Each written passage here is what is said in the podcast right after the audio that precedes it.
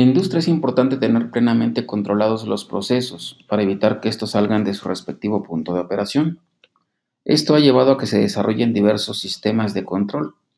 En este podcast se describe uno de tantos sistemas, los controladores PID, proporcional integral derivativo.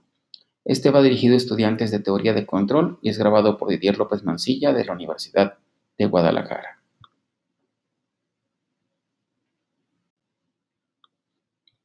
En forma general, los controladores PID se encargan de mantener procesos en un estado de trabajo estable, en presencia de pequeñas variaciones externas conocidas como perturbaciones.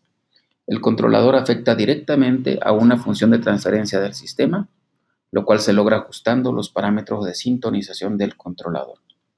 De esta manera, un controlador PID se encargará de regresar el sistema a su respectivo punto de operación.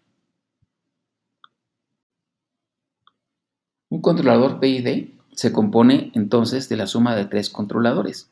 El controlador proporcional, que se encarga de dar ganancia al error entre la salida y la entrada de referencia.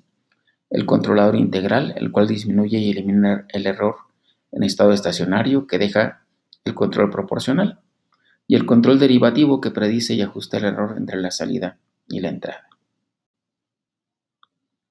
De esta forma, el control PID es uno de los más usados en la industria, ya que sirve para controlar desde un simple control de temperatura hasta la estabilidad de barcos y aviones.